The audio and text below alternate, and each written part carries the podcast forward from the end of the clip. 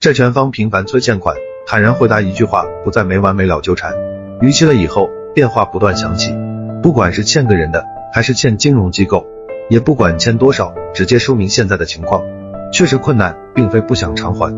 对方不理解，不要抱怨。就算相信确实困难，还是会致电频繁。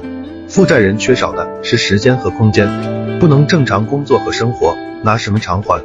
立场不一样，对方是要还款，既然偿还不上，对不起，多说无益，坦然说一句，你们按照流程来，该怎样就怎样，可以通过诉讼追究我的责任，该承担的会承担。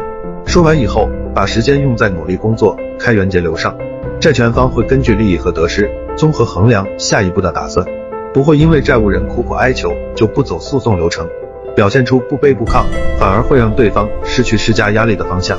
各有各的身不由己，负债累累，连生存都成问题，只能做到不逃避、不放弃，砥砺前行，活在当下。